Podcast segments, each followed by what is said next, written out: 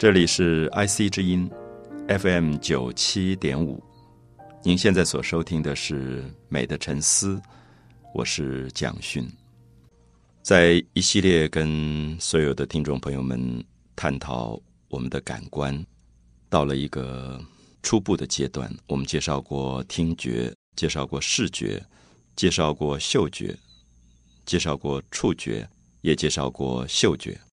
那么，在所有这种五种感官的活动里，我们做了很多细细的这种分析。那么，希望大家对自己身体里面所感受到的一种气味也好，呃，冷热、触觉上的冷热，或者听觉上的音乐或者噪音啊，视觉上你喜欢的或者不喜欢的颜色，都能够有所了解。那么，这样的一个。领域跟这样的一个学科，现在当然有一个很专有的名词，就被称为美学。那我们也介绍过，美学这个学科，其实在人类所有的文明当中是蛮年轻的一个学科，大概一直要到十六、十七世纪，在德国有一个波加顿这个人提出来，那么提出了 “aesthetic” 这个字。那么这个字，我们也特别。跟很多朋友介绍过，它其实直接翻译过来应该是感觉学，就是探讨我们感觉的一个学问。那么，为什么感觉要探讨？啊，我们身体有这么多的感觉，我们可以看到东西，可以听到东西，我们可以闻到气味，我们可以摸触到不同的东西，我们有各种的感觉。那探讨它的意义是什么？最主要是因为我们的感觉里存在着。喜欢和不喜欢的问题。我们在闻一个气味的时候，有些气味我们不知道大家有没有感觉？你闻到花香的时候，你会忍不住一直想闻，你觉得好香的味道啊，那种嗅觉上的快乐，让你觉得有很大的渴望。那可是有些气味，我相信大家闻到以后，你觉得很不舒服，想呕吐，那么你就掩盖着鼻子，赶快匆匆走过。那么基本上，感觉学是在探讨。我们为什么有些气味是喜欢的，有些气味是不喜欢的？因为在很多的感官世界当中，照理讲，感官本身是中性的，应该没有所谓的好或不好，应该没有所谓美或不美的问题。可是我们特别喜欢的那个部分，往往跟我们心里面的很多心灵活动有关。所以，譬如我们举很简单的例子啊，在大自然当中。有黎明，有黄昏。我知道很多朋友会特地在某一个季节跑到高山上，在一个观日出最好的地方等待日出啊。天气冷的不得了，可能抱着棉被，穿着厚厚的衣服，呃，半夜不睡觉，可在那边等待那个黎明。那当那个黎明的曙光、日出从山上跳跃出来的时候，我们感觉到的兴奋、快乐。我们很难以形容啊，就是那种朝气蓬勃的日出的美。好，我们说日出是美。那么同时，我想大家也有一个记忆，有时候在夏天的傍晚，我们会赶时间赶到一个河流的出海口的码头，坐在那边看落日。我们看到那个刹那之间，每一秒每一秒变化的夕阳的美，我们觉得灿烂到极点，感觉到很大很大的震撼。所以我们说，夕阳也是美的。可是，在德国，像有一位美学家专门研究美学的，就是黑格尔啊，非常著名的一个美学家。他在他的一个很大部头的著作，就叫《美学》的这部书里，他特别提到过，他觉得自然本身啊，大自然本身，包括黎明、黄昏，都是大自然。他认为大自然本身并没有美丑的问题，就是我们怎么去判定黎明是美或者丑，夕阳是美或者丑。那么，所以他提出这个论点，对我们有一个警醒的作用，就是为什么我们觉得黎明很美，为什么我们觉得黄昏很美？可在黑格尔的客观研究里，他觉得黎明跟黄昏只是一个自然的现象，它本身并没有美丑的问题在里面。那我们感觉到黎明美，或者我们感觉到黄昏美，黑格尔的意见是他认为我们在看黎明的时候，我们在面对黄昏的时候。我们呼唤起了我们自己生命的某一种感叹，就是我们在黎明里感觉到生命蒸蒸日上的一种朝气啊，感觉到一种活泼，感觉到一种大地里面重新从黑夜到黎明的一种生命力。我们看到的好像是自己的生命，其实并不只是黎明。我们是把自己对生命的渴望投射在了黎明的身上。不知道这样讲能不能比较清楚？因为很多的朋友也许不习惯去分析自己的感觉。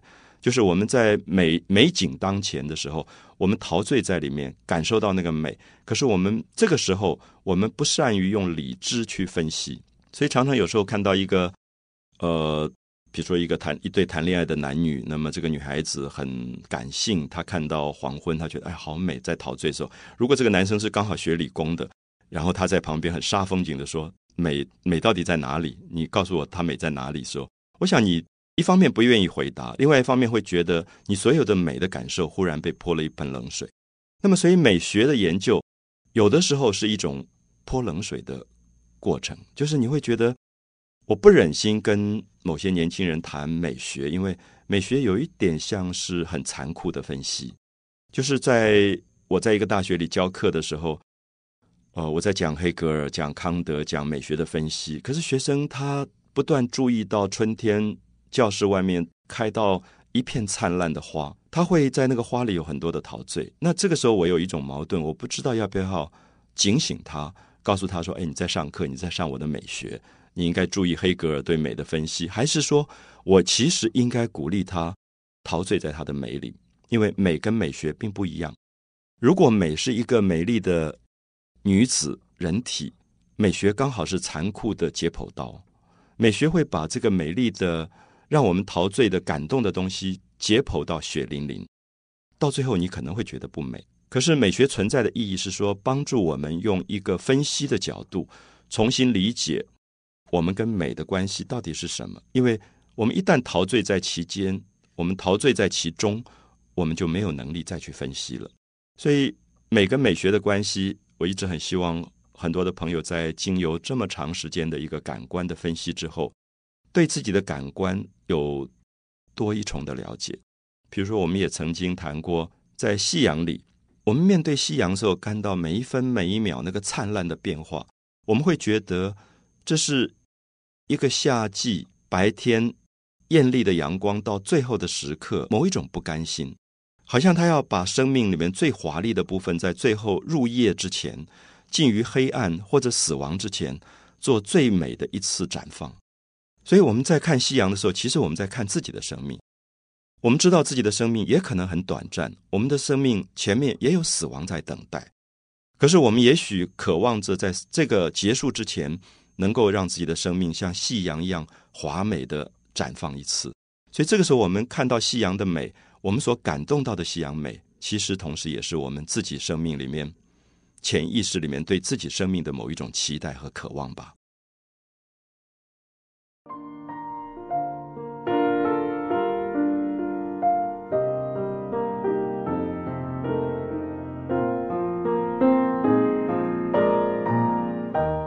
在我们对于感官的探讨要收尾的时候，其实非常希望大家能够知道，我们虽然花了很长的时间在探讨我们的感官，可是美非常奇怪，它经由感官，可它不鼓励你停留在感官本身。我们刚才提到了黎明，提到了黄昏，我们的意思是说，我们经由眼睛的视觉看到了黎明的光，黎明的曙光。我们经由视觉感受到了夕阳的色彩的灿烂，可是我们会发现，在美学的探讨里，他认为这个快乐并不只是视觉上的一种快感，相反的，黎明的曙光、夕阳的灿烂，是回应到我们心灵的状态上有了一个更高的提升，它才是一个永恒的美。它撞击了我们的心灵，它让我们心灵里面感受到一个前所未有的一种震撼。所以很多人在灿烂的夕阳前面会热泪盈眶，觉得好像要哭出来的感觉。我们为什么会为了一个夕阳哭？应该不会。我们如果热泪盈眶，是因为我们触碰到了心灵里面最深的某一种东西，很久以来对生命的期待、渴望，这个时候都发生了。所以美是一个难以形容的一个字，因为我们不知道为什么美会让我们震撼到整个的心灵状态完全被充满。我看过好多的朋友偶然离开了城市，离开了光害，到了郊外，到了高山上，看到满天的繁星，在惊叫之后，满面泪如雨下。他也不知道为什么，他看到满天的繁星会哭起来。那这种大自然里面某一种美的景象，会让你忽然觉得，你生命里面有一个东西跟宇宙在对话，好像自己从来没有过的一种被充满的感觉。我用“充满”这个字是说，其实我们的身体、我们的感官很像一种容器，像一个杯子，像一个碗。当它空的时候，它其实是非常寂寞跟孤独的状态。可是如果它被充满的时候，它有一种饱满起来的快乐啊，那个满溢出来的快乐。所以我觉得热泪盈眶其实是一个心灵里面满溢的状态啊，那种满出来的要溢出来的状态。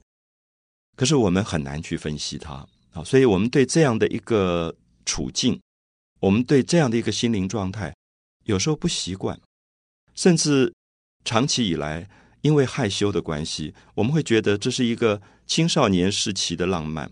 我们在孩子的时候，我们在青少年时刻很容易动情，可是到长大以后，我们常常告诉我们自己说，我们是理智的，我们不应该让自己的情感随便的流露。啊，比如说在儒家常说“喜怒哀乐之未发，谓之中”，啊，就说喜怒哀乐，你的高兴、你的不高兴、你的悲哀忧伤、你的快乐，都不要表现出来，不要发出来。啊，喜怒哀乐之未发，谓之中。孔子很喜欢“中”这个字，他觉得这是一种中道，一种中庸之道。喜怒哀乐之未发，谓之中。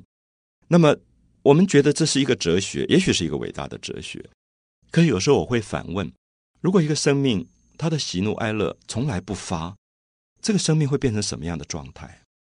有时候我们在身边碰到一个朋友，你不知道他快乐还是不快乐。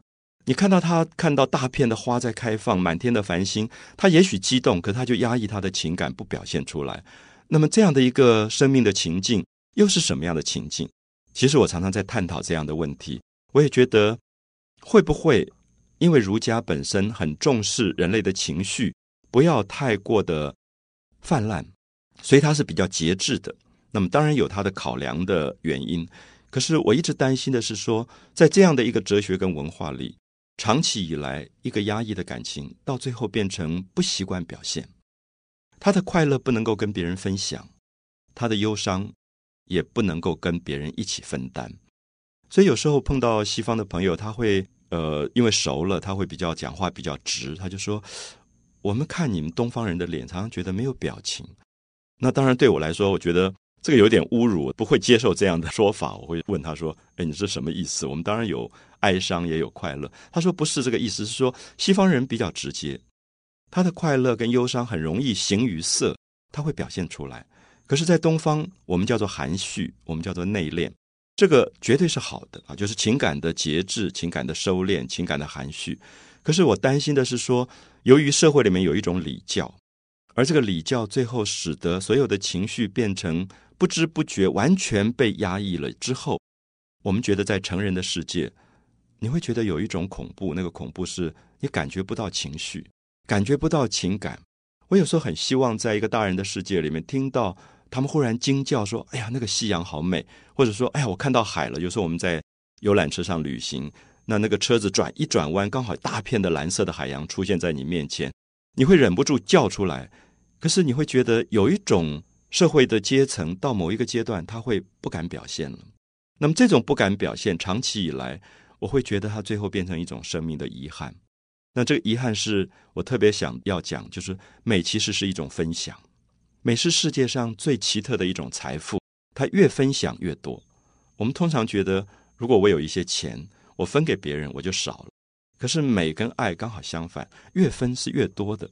所以有时候我们在一个懂得去把美跟别人分享的环境里，你会觉得有一种很大的快乐，因为经由别人的惊叫，你看到了满天繁星；经由别人的一种陶醉，你看到了夕阳；经由别人的一种欢唱，你看到了花的开放。其实美是被感染的，是可以被感染。所以我一直觉得，也许在我们的现实生活里。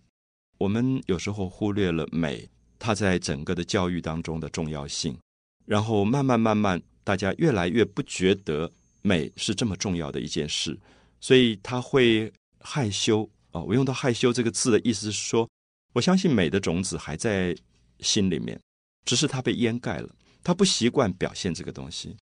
有一次去跟一些从事教育的、已经步入中年四五十岁的一些老师、校长们谈美，呃，我就问他们说：“你们在这一生当中写过诗的朋友举手，写过诗给别人的朋友举手，在日记里面偷偷写过诗的朋友举手。”发现每一个人都举手了。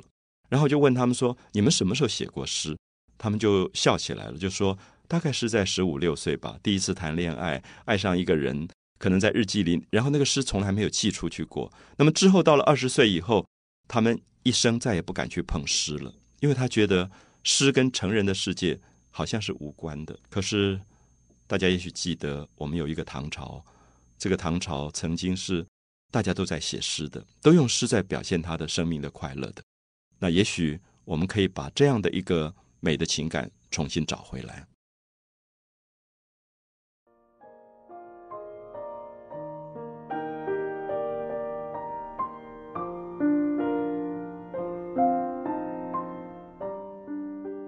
提到了唐朝，我们很难想象一个时代，所有的语言、所有的文字都变成了诗，考试也考诗，在官场上也都用诗对话。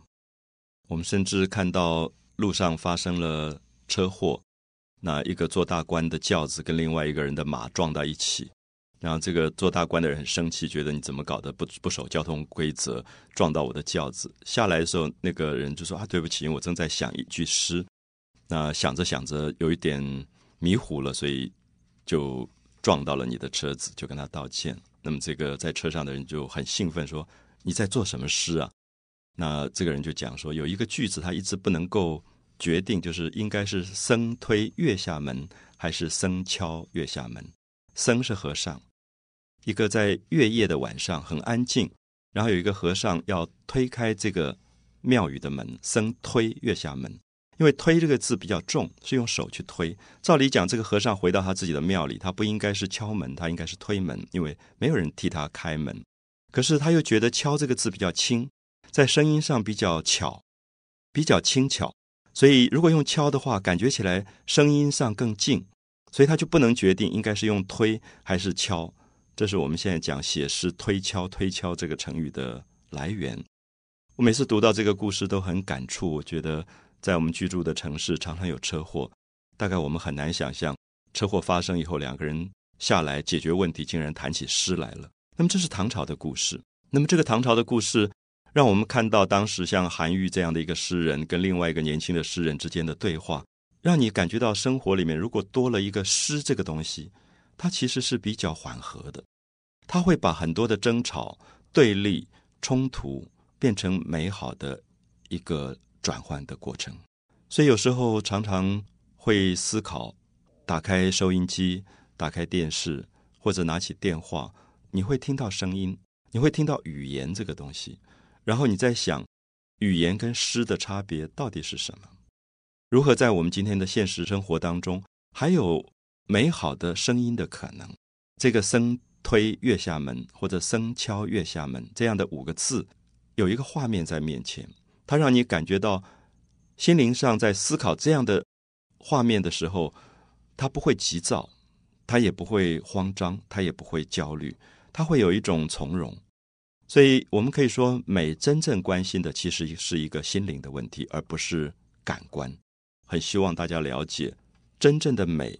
并不单一在感官本身，也许大家不太容易懂这个结论，所以我必须做更多一点的解释。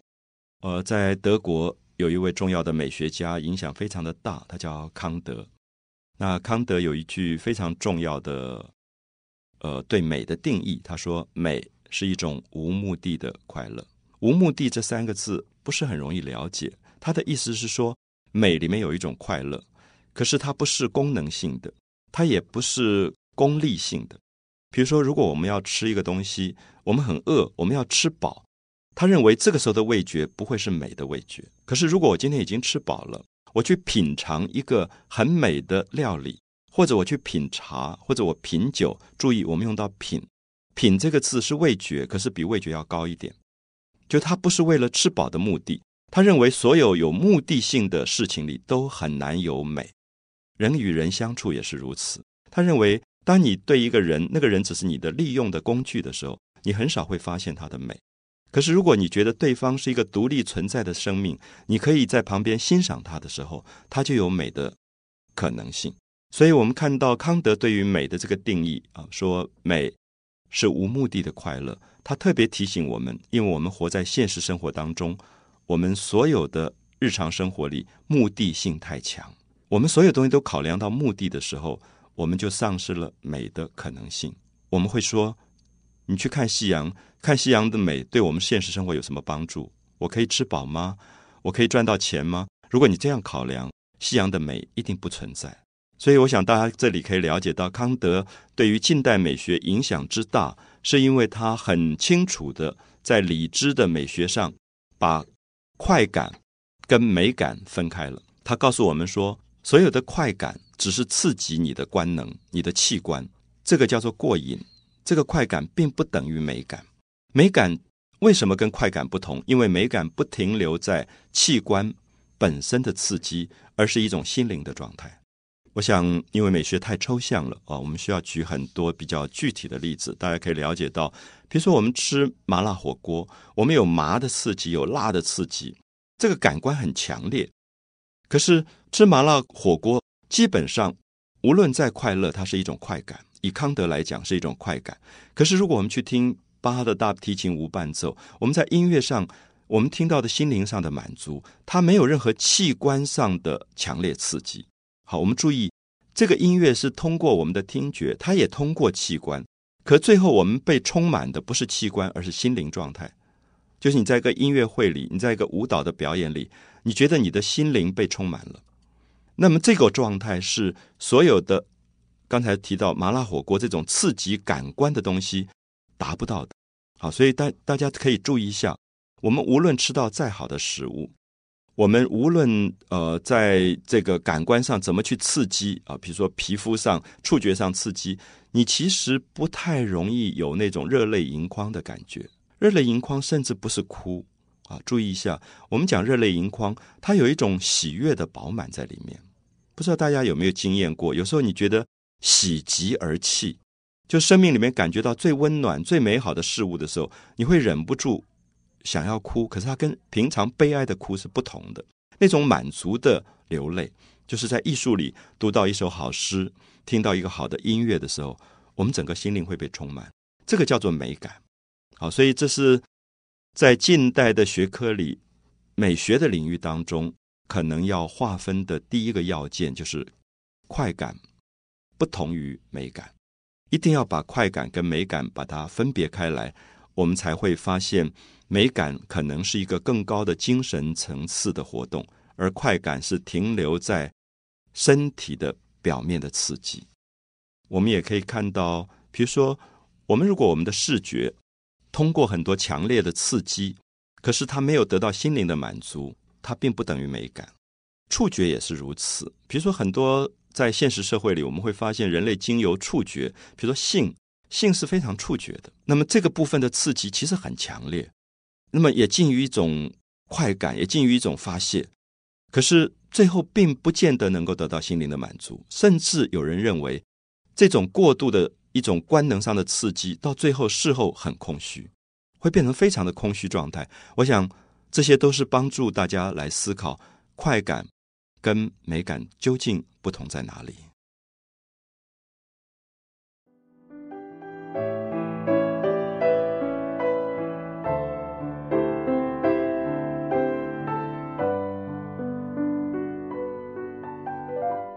在对于一系列官能的探讨、器官的探讨之后，收尾的部分，我们特别希望能够跟大家一起进入另外一个不同的领域，就是心灵的领域。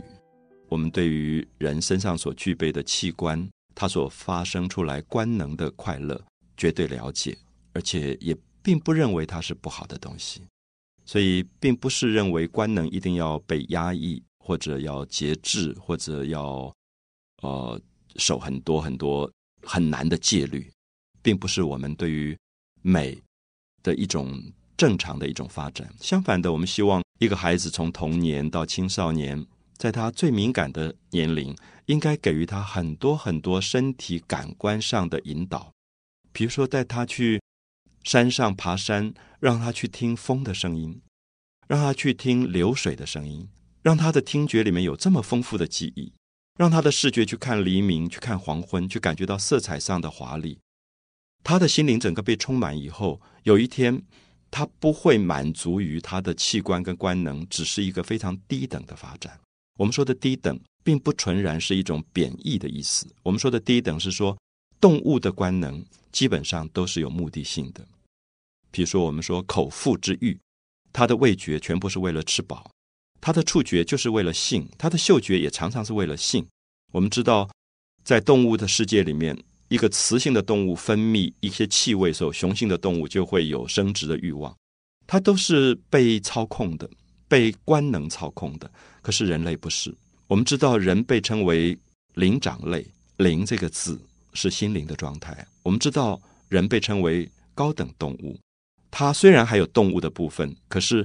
它不只是停留在动物的部分，所以它如果永远只是满足动物低等性的官能的刺激，就没有文明可言，也没有美可言啊！所以是基于这样的原因，我们希望对于官能的探讨能够引起大家更多的注意，就是尤其是对孩子、对于青少年，因为这个官能你不去用美去满足他，他就会发展到去追求短暂的官能上的快感。那通常是性或者毒品，那么是很明显，因为它很快，它非常快速，它可以经由一个毒品，很快的让他的身体发生复杂的变化。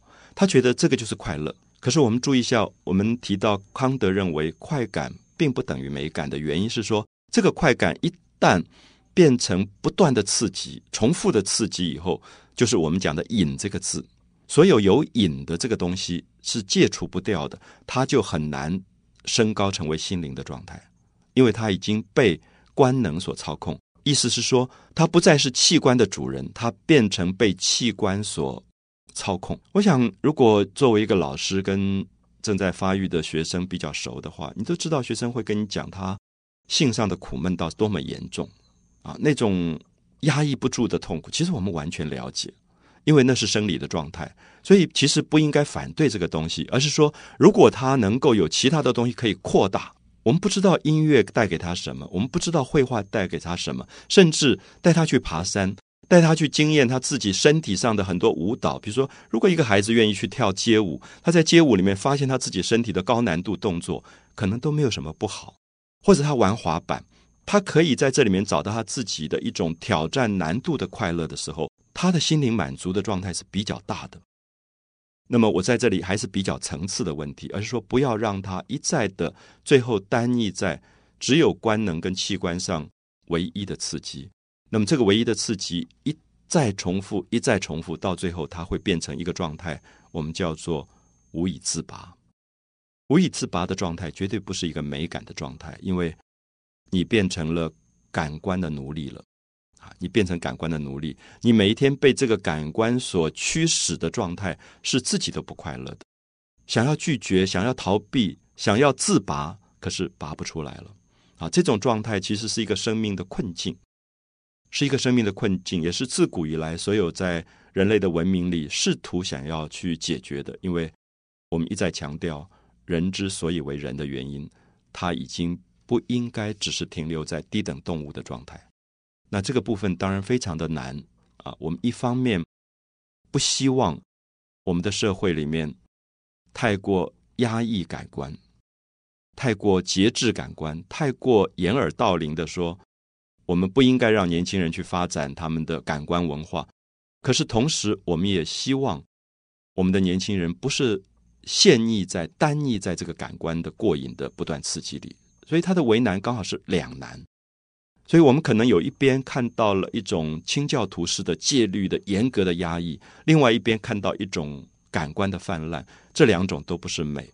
所以美是什么？美有一点像一个走在钢索上的人，两边都是陷阱，所以他要保持他在钢索上的一种平衡，非常的难。我用到了一个词“平衡”，我觉得美是一种平衡，美是感性跟理性的平衡，美是自己在快感的官能刺激跟美感经验的心灵状态里的平衡。所以常常会被误会，因为当你谈到了心灵，别人觉得你就是跟感官对立。可是刚好相反，我觉得美好的心灵状态是开始于感官的。如果你没有眼睛上丰富的视觉的经验，没有听觉上美好的记忆，没有触觉上触摸过芳草、青草，踩踏过海滩的那种柔软的那种美好记忆，我相信他不会有心灵的状态。所以我一直觉得。感官觉得是一个重要的开始，应该从感官开始，而且应该从很年轻就要开始对感官的丰富的培养。可是最后不要只止于感官，啊，能够让自己的生命从感官提升到更大的心灵状态，而那个心灵的状态是我们一再强调的，它是美，它也是爱，它可以跟很多很多人的分享，而且越分享越多，越分享越多。所以我常常喜欢讲这句话。快乐的时候要跟别人一起分享，忧伤的时候要跟别人一起分担。当生命只是一个个体隐藏起来去做感官的刺激，它是一个非常痛苦的状态。